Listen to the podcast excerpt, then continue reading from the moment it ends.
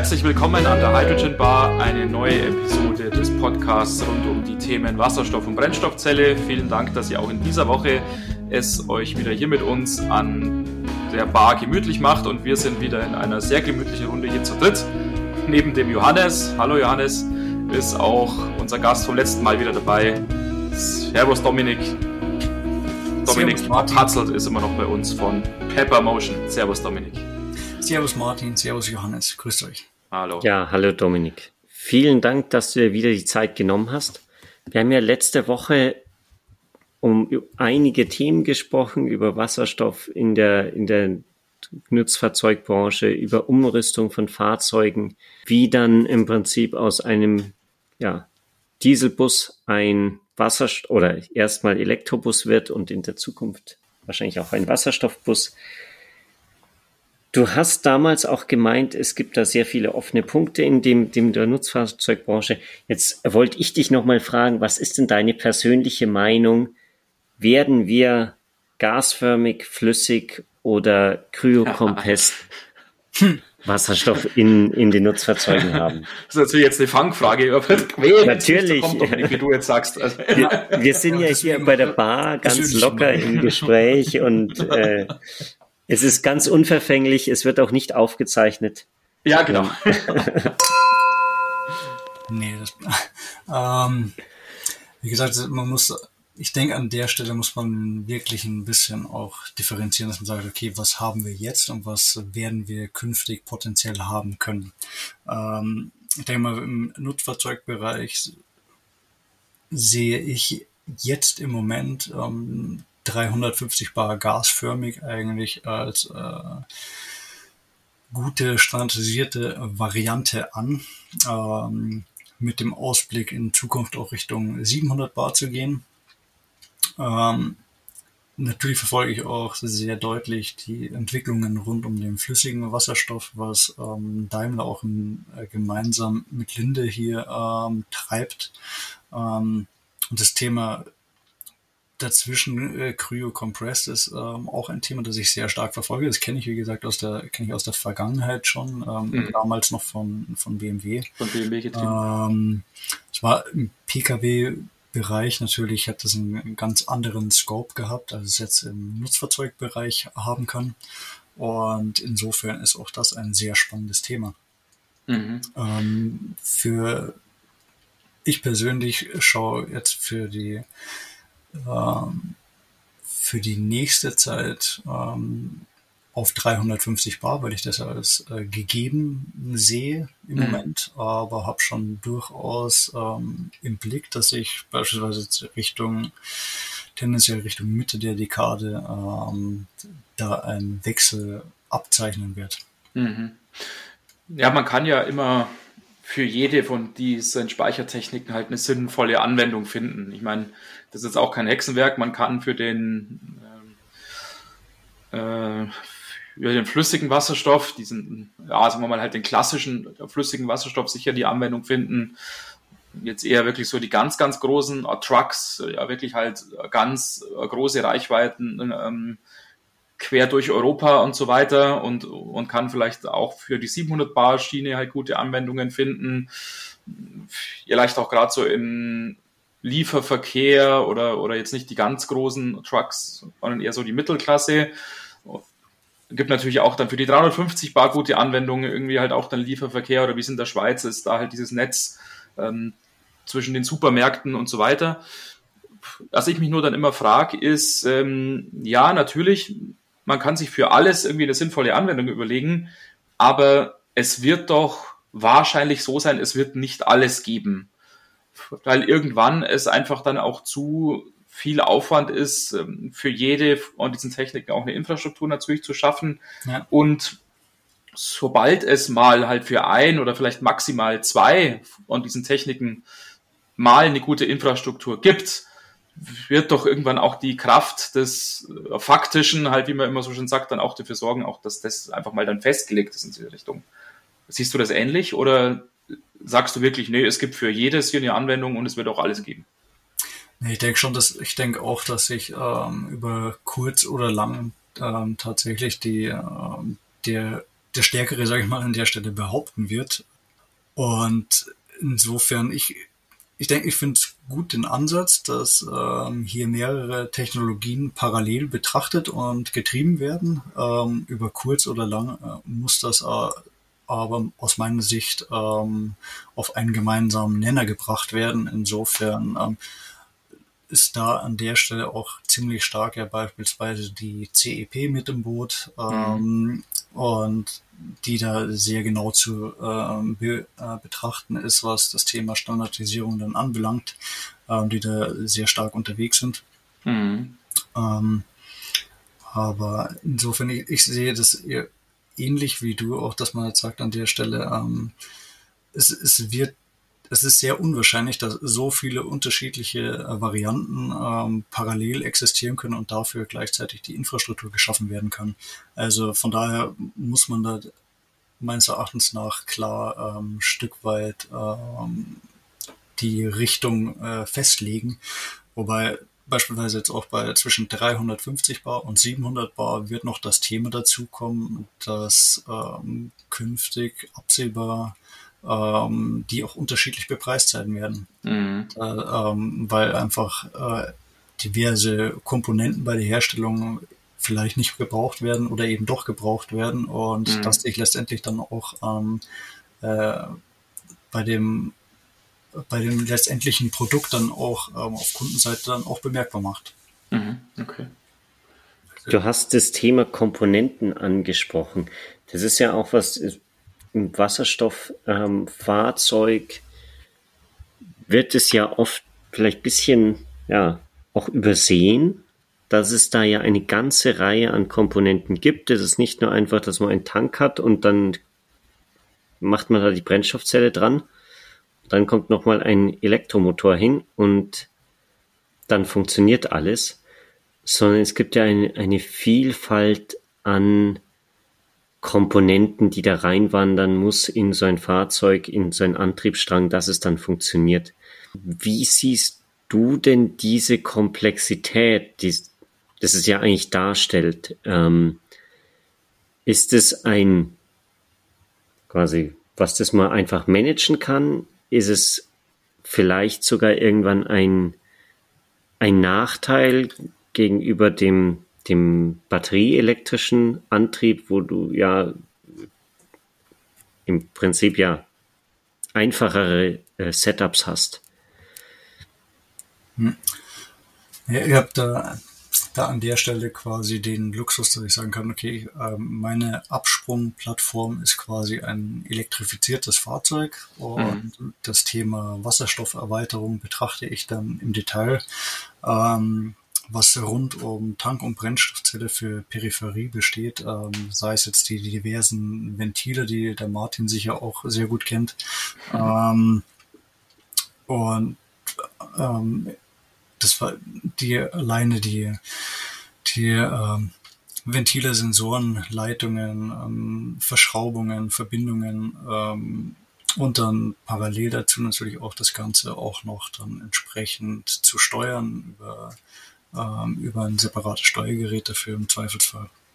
Mhm. Ähm, das ist, hat alles insgesamt doch eine gewisse Komplexität, dass eine, mhm. aus der schon sehr viele ähm, Einzelaufgaben heraus entstehen. Mhm. Ähm, und wie gesagt, jetzt im Moment nach dem Beispiel sind wir wieder bei dem Thema ähm, Abwechslung von EC79 zu R134 sind zum Beispiel viele Komponenten in der R134 ähm, nicht mit aufgenommen im Moment. Ähm, die teils nur nach EC79 zum Beispiel äh, definiert sind. Ähm, sprich, äh, hier sind wir wieder auch an dem ein bisschen in dem in der Grauzone zwischen den beiden ähm, mhm. Richtlinien und hier gibt es definitiv noch ähm, sehr viel an Abstimmungsarbeit. Das ist einerseits ähm, die Richtung Lieferanten, Komponentenhersteller ähm, betrifft und auf der anderen Seite ähm, letztendlich, wenn wir das im Fahrzeug die ganzen Komponenten ausgewählt haben, ähm, das gesamte Assembling dann äh, gemacht haben im Fahrzeug und das Fahrzeug dann letztendlich beispielsweise beim TÜV dann zulassen wollen, ähm, dann werden genau, dann kommen ja genau die Fragen, haben die einzelnen Bauteile, die und die Zertifizierung, die dafür relevant sind, die aktuell ja, sind. Ja, genau. ähm, und dann auch der, der Blick nach vorne, wenn man sagt, okay, ich habe jetzt ein Fahrzeug in, in den Markt gebracht und brauche es beispielsweise in fünf Jahren ähm, Ersatz an gewissen Bauteilen. Ähm, dann ist vielleicht die, dann gibt es zum Beispiel den Punkt, dass die EC79 dann nicht mehr relevant sein wird. Also ich werde in, wenn ich jetzt halt ein Fahrzeug nach EC79 zulasse, will in fünf Jahren ein Ersatzteil nach EC79, der das dann aber wahrscheinlich nicht mehr ähm, produziert wird, dann bin ich bei einem Mischverbau. Und das sind natürlich so, das sind jetzt schon äh, sehr starke Detailthemen, aber das sind natürlich ähm, so Punkte, die es da mit zu betrachten gilt. Mhm. Als Pepper Motion seid ihr ja jetzt nicht der Hersteller von diesen Komponenten, sondern ihr schaut euch ja auf dem Markt um und äh, kauft euch dann sozusagen Komponenten ein ähm, und, und äh, es tat ja eher als, sagen wir mal, Systemintegrator oder Systemhersteller ja dann wahrscheinlich aktiv. Genau. Wie erlebst du die Situation auf dem Markt? Ähm, siehst du es jetzt auf diesem Sektor zum Beispiel 700 Bar Wasserstoff schon so, ah, dass man auf dem Markt eine ausreichende Auswahl auch an Komponenten findet oder ist es ähm, schon noch, sagen wir mal, suchen nach der Nadel im Heuhaufen, um da auch eine gute Komponente zu finden. Ja, irgendwo, na, ist richtig, irgendwo dazwischen liegt wahrscheinlich die Wahrheit. Also mhm. ähm, mittlerweile gibt es inzwischen schon ähm, einiges an Auswahl. Ähm, ich würde mir natürlich mehr wünschen. Ähm, was man da auch sieht, dass die, die Hersteller sich halt auch noch nicht teils noch nicht ganz sicher sind, was die ähm, Normung anbelangt, was die Richtlinien mhm. anbelangt und da noch ein Stück weit ähm, auch ein bisschen in der ähm, Warteposition sind und die Anfragen ähm, an der Stelle auch abgleichen, um, um dann nicht diverse ähm, unterschiedliche Linien zu entwickeln quasi.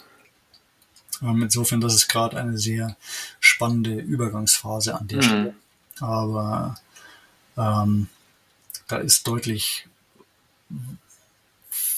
deutlich was schon passiert. Ähm, man, es gibt schon einige Hersteller für die diversen Derivate und insofern, ich denke, die Tendenz ist auf jeden Fall da, dass hier die, die Entwicklungsumfänge deutlich größer werden, auch bei den, äh, bei den Herstellern dass sie größere ähm, Systeme auch anbieten, also einen größeren Verbund, Systemverbund. Ähm, aber da gibt es sicherlich noch jede Menge auch zu tun. Mhm. Also da vielleicht an der Stelle nochmal ein, ein ganz kleiner Schwank. Ich habe damals bei, ähm, bei Bertrand hatte ich das, äh, hatten wir ein Projekt, wo wir eine Ape ähm, elektrifiziert haben. Also wir haben eine Piaggio Ape damals ähm, elektrifiziert. Den Antriebsstrang entfernt, den verbrennungsmotorischen komplett elektrifiziert und eine Brennstoffzelle ähm, integriert und einen Wasserstofftank integriert und so ähm, gezeigt, ähm, an welchen Stellschrauben man überall drehen muss, dass das System dann äh, funktioniert und das Fahrzeug ist ähm, letztendlich auch gefahren. Und ähm, da waren wir im Bereich unterwegs von einer von 300 Bar und ähm, bloß ähm, 9 Liter ähm, Wasservolumen von einem Tank. Das heißt, das war schon eine sehr deutliche ähm, Sonderanwendung und da waren wir tatsächlich im Bereich äh, der Suche nach der Nadel im Heuhaufen, um da die geeigneten Komponenten zu finden, die hier mhm. passen. Das glaube ich. Mhm. Ja, siehst du da diese oder ist diese Suche, läuft die hauptsächlich dann lokal ab? Also das sagst da in Deutschland vielleicht noch drumherum, Europa, da gibt's eigentlich alles ähm, aus der Hand oder ist es eher ein globaler Markt? Also dass man wirklich sagt, ihr kauft die eine Komponente aus Amerika, die andere aus China, die, die dritte aus Italien, dann kommt vielleicht noch was aus Japan. Ja, ja, also letzteres ist soweit ähm, zutreffend, dass man, wie gesagt, also man ist da sehr schnell global unterwegs. Ähm, mhm. der, der, lokale Markt ist da noch sehr überschaubar. Ähm, an, den, an der einen oder anderen Stelle wird man hier sicher auch fündig, aber ähm, was die, die einzelnen Komponenten insgesamt anbelangt, auch das Thema ähm, Brennstoffzellensystem beispielsweise, ähm, da ist man, wenn man nur lokal, lokal begrenzt schaut, ähm, extrem eingeschränkt. Ja. Also da muss man definitiv ähm, global schauen. Ähm, und mhm. insofern würde würd man natürlich ähm, sehr wünschen, auch für die kurzen Wege, dass wir sehr viel lokal beziehen könnten. Im Moment ist das aber tatsächlich noch nicht der Fall. Hat die beschränkte Verfügbarkeit von Komponenten auf dem lokalen Markt aus deiner Sicht äh, damit zu tun, äh, dass das Thema Wasserstoffmobilität in den Köpfen, ähm, vielleicht in den entscheidenden Köpfen in der Industrie oder in der Zulieferindustrie im Speziellen noch nicht so angekommen ist? Oder ist das ähm, schon durchaus angekommen, aber man zögert noch, weil man vielleicht den Business Case noch nicht so wirklich sieht und noch nicht so die Stückzahlen und, und die Umsätze damit erreichen kann? Also meine persönliche Einschätzung dazu ist halt, dass, ähm, dass glaube ich, die äh, lokal vertretbar, äh, vertretenen ähm, ein Stück weit einen Schritt, sag ich mal, vielleicht hinterher sind. Also es, ähm, jetzt mal so plakativ gesprochen, also soll heißen, dass jetzt beispielsweise asiatische Unternehmen beispielsweise ähm, schon früher das klar in ihre Roadmap geschrieben haben, hier in diesem Bereich zu entwickeln und das getan haben und ähm, das lokal dann erst ein paar Jahre später erfolgt ist so dass hier dieser ähm, Verzug quasi bisher noch nicht geschlossen werden konnte, in dem Rahmen diesen Entwicklungsverzug ähm, hier zu schließen. Ähm, und dem geschuldet ist, glaube ich, das Thema, dass hier ähm, lokal im Moment noch nicht so viel verfügbar ist, wobei man sieht es halt auch beispielsweise jetzt an, an vielen ähm, Käufen quasi, ähm, Unternehmen, äh, Unternehmensübernahmen, die passieren. Ähm, jetzt allen voran kann man zum Beispiel mal das Exempel ähm, Cummins nehmen, die einfach ähm, ähm, Hydrogenics komplett geschluckt haben und die dann ähm, schlagartig eine Kompetenz im eigenen Haus gehabt haben, eine, mhm. ähm, eine ordentliche. Und da in dem Rahmen, da ist jetzt mittlerweile gibt es ja auch ein Joint Venture beispielsweise mit Nprox an der Stelle. Ähm, das heißt, ähm, die haben jetzt hier als ehemalig große ähm, Diesel oder immer noch große äh, Motorenhersteller für äh, Dieselmotorenhersteller beispielsweise ähm, jetzt zusätzlich ihr Portfolio erweitert rund um Brennstoffzellen und auch die Möglichkeiten ähm, Brennstoffzellen, äh, um einen Wasserstofftank auch mit anbieten zu können. Mhm. Und äh, letztendlich ist das, äh, das Produkt ja beispielsweise auch in den Coralia ähm, Ice Lind, ähm, Island ähm, ähm, integriert worden. Sprich, also anfangs stand da noch Hydrogenics drauf. Ähm, mhm. Jetzt stehen auf den Printstoffzellen steht halt dann Cummins drauf. Mhm. Aber ähm, genau das ist vielleicht so ein Weg, um das vielleicht mal darzustellen. Ich meine, was ähnliches ist äh, ähnlich kann man das sehen, was mit Bosch und PowerCell Schweden ähm, passiert ist, ähm, was jetzt in, äh, in Kombination mit Nikola ins Gewicht fällt. Also da gibt es einige Beispiele, ähm, wie man sehen kann, wie sich der Markt in, äh, diesbezüglich bewegt, ähm, wer da wie ähm, zusammenarbeitet, Joint Ventures gründet oder der eine den anderen aufkauft, äh, plakativ gesprochen. Sprich, mhm. da ähm, bewegt sich viel am Markt und das ist hochspannend und interessant und das verfolge ich ähm, an der Stelle auch sehr genau.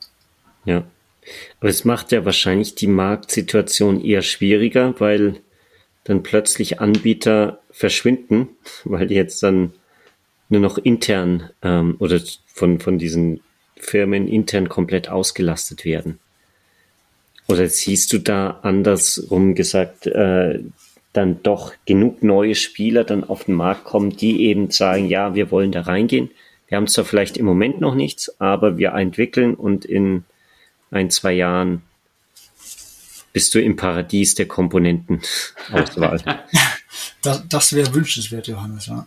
Ähm, denk, na, natürlich ist es ähm, ein Stück weit ähm, ähm, kritisch zu betrachten, wenn ähm, Big Player ähm, quasi exklusiv vom Markt gecached werden, aber mhm.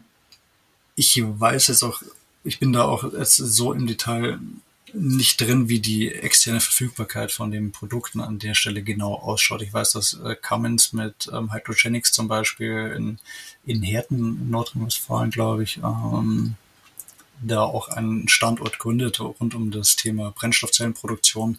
Ähm, ich bin da an der Stelle gehe ich davon aus, dass die, die Produkte auch so zu erwerben sein werden, wie es Cummins in, äh, früher schon getan hat, also wie beispielsweise die Motoren Anwendung finden in diversen Fahrzeugen von Pistenraupen über Traktoren bis zu LKWs. Ähm, da spielt es an der Stelle wenig, äh, spielt es an der Stelle kaum eine Rolle, was vorne drauf steht auf dem Fahrzeug. Ja. Ähm, und ich denke, dass ich kann mir gut vorstellen, dass sie dieses ähm, Geschäftsmodell, sage ich mal, auch für die Brennstoffzelle ähm, weiter heranziehen. Mhm. Ja, ähm, vielleicht als Abschluss noch, Dominik, ähm, wir haben über diese mangelnde Verfügbarkeit oder diese vielleicht nicht mangelnde, aber noch ausbaufähige Verfügbarkeit der Komponenten gesprochen. Was vielleicht auch damit zusammenhängt, eben auch, dass die wirtschaftliche Perspektive in manchen Köpfen eben noch nicht so angekommen ist. Wie siehst du es insgesamt? Ähm, siehst du in der so breiten Bevölkerung, vielleicht wenn man es mal so nennen darf, eben halt Leuten, die sich jetzt nicht jeden Tag mit Wasserstoff beschäftigen, siehst du da diesen Mindset Richtung Wasserstoff vorhanden oder ist da dieser Fokus auf die Batteriemobilität, ganz egal für welche Anwendung, noch vorherrschend? Wie schätzt du das ein und wird sich das dann in Zukunft nochmal verändern? Also wird in zwei, drei Jahren über die Wasserstoffmobilität so, gespr so gesprochen werden, wie heute über die Batteriemobilität gesprochen wird? Das ist eine gute Frage. Es wäre wünschenswert, ähm, da einen gleichen Kenntnisstand ähm, zeitnah erzeugen zu können. Ähm, bisher ist es so, dass tatsächlich natürlich ähm, sehr stark das Thema Batterie elektrisch ähm, von allen Seiten forciert worden ist und dementsprechend auch in den Köpfen der Leute angekommen ist. Wohingegen sich das, das Wasserstoffthema sehr stark mit Einzelevents nach wie vor noch verknüpft ist. Ich sage nur Stichwort Hindenburg oder auch, was auch nachhaltig in den Köpfen geblieben ist, ist das Thema Hydrogen 7, ähm, wo der Wasserstoff noch flüssig gespeichert worden ist und da ist, ähm, da geht unterm Strich ähm, fast so lange her wie die Hindenburg. ja, genau. Nicht ganz so lange, aber ja. ähm, aber der Punkt ist, dass, dass äh, viele immer noch die ähm, in Hinsicht auf Wasserstofffahrzeuge äh, ähm, sagen, okay, ähm, lass das Auto eine Woche stehen, dann ist der Tank leer. Ähm, nein, dem ist heutzutage auf jeden Fall nicht mehr so. Ähm, das war damals die Technologie geschuldet dass die nicht ewig ähm, haltbar waren, äh, äh, ewig ähm, dieses die Kapazität halten konnten, was dem Blow-off-Management geschuldet war. Aber ähm, sei es drum. Ähm, ich denke, hier gibt es noch sehr viel ähm, an, ähm, sag mal, nennen wir es mal Bildungsaufgaben, die zu ähm, erledigen sind, um die äh, Leute tatsächlich, die Bevölkerung allgemein abzuholen.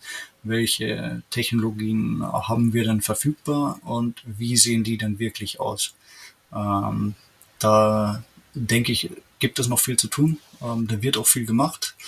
Ähm, ich selber, ich fahre fahr auch einen Toyota Mirai von Pepper Motion aus als äh, Firmenwagen und ähm, unterhalte mich auch natürlich auch sehr gerne an, an Tankstellen mit, ähm, mit Passanten, die dann neugierig fragend ähm, äh, ihr Interesse äußern und beantworte da geduldig dann auch die Fragen direkt am Fahrzeug.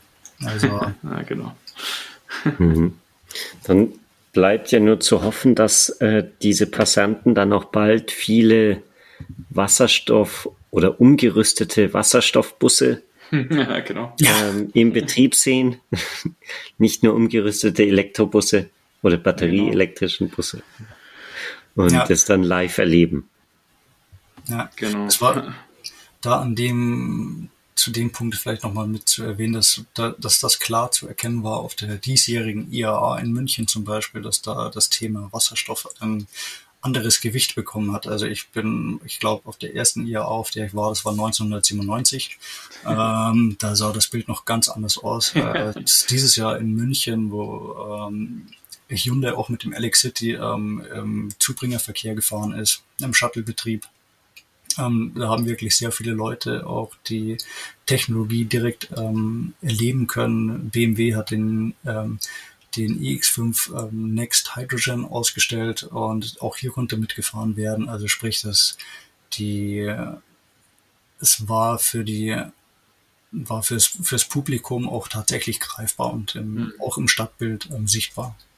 Ja, mit Verbrennern konnte man auf der IAA in diesem Jahr nicht mehr punkten, hatte ich auch das Gefühl. Also ja, da musste es schon mindestens ein Batteriefahrzeug sein, weil wenn man da jetzt seinen, seinen fetten Verbrenner hingestellt hätte, äh, wäre man wahrscheinlich erstmal irgendwie ins Kreuzfeuer der Kritik gekommen. Ja, Okay. Ja, vielen Dank für deine Zeit, äh, Dominik, und ähm, Mhm. für die interessanten Einblicke, die du uns gewährt hast. War sehr spannend mit dir ähm, da auch äh, zu sprechen drüber. Vielen Dank. Danke Wir dir. bleiben in Kontakt auf jeden Fall und vielleicht ergibt sich ja in Zukunft nochmal die Möglichkeit, wenn es was Spannendes gibt, hier nochmal zusammenzukommen und weiterzusprechen. Mhm. Vielleicht können wir mal dann ein, eine Live-Fahrt äh, mit einem umgerüsteten Bus mit Wasserstoffantrieb machen. Ja, das wäre cool, stimmt. Ja. ich halte euch hierzu auf jeden Fall auf dem Laufenden. Davon könnt ihr Vielen. Dank. Vielen Ja, Dank. das wäre cool, ja, genau. Super. Ja, sonst äh, Hinweis eben auf die Webseite, wie immer, www.hydrogenbar.de. Dominik, willst du auch deine Webseite nochmal Genau, auch erwähnen? gerne, wie gesagt, wer Interesse hat, äh, mehr über unser Unternehmen zu erfahren, peppermotion.com ähm, ist herzlich eingeladen, die, unsere Webseite zu besuchen. Von meiner Seite auch ein herzliches Danke an euch, Martin und Johannes, für die Einladung und das nette Gerne. Gespräch. Die netten Ja. Gespräche.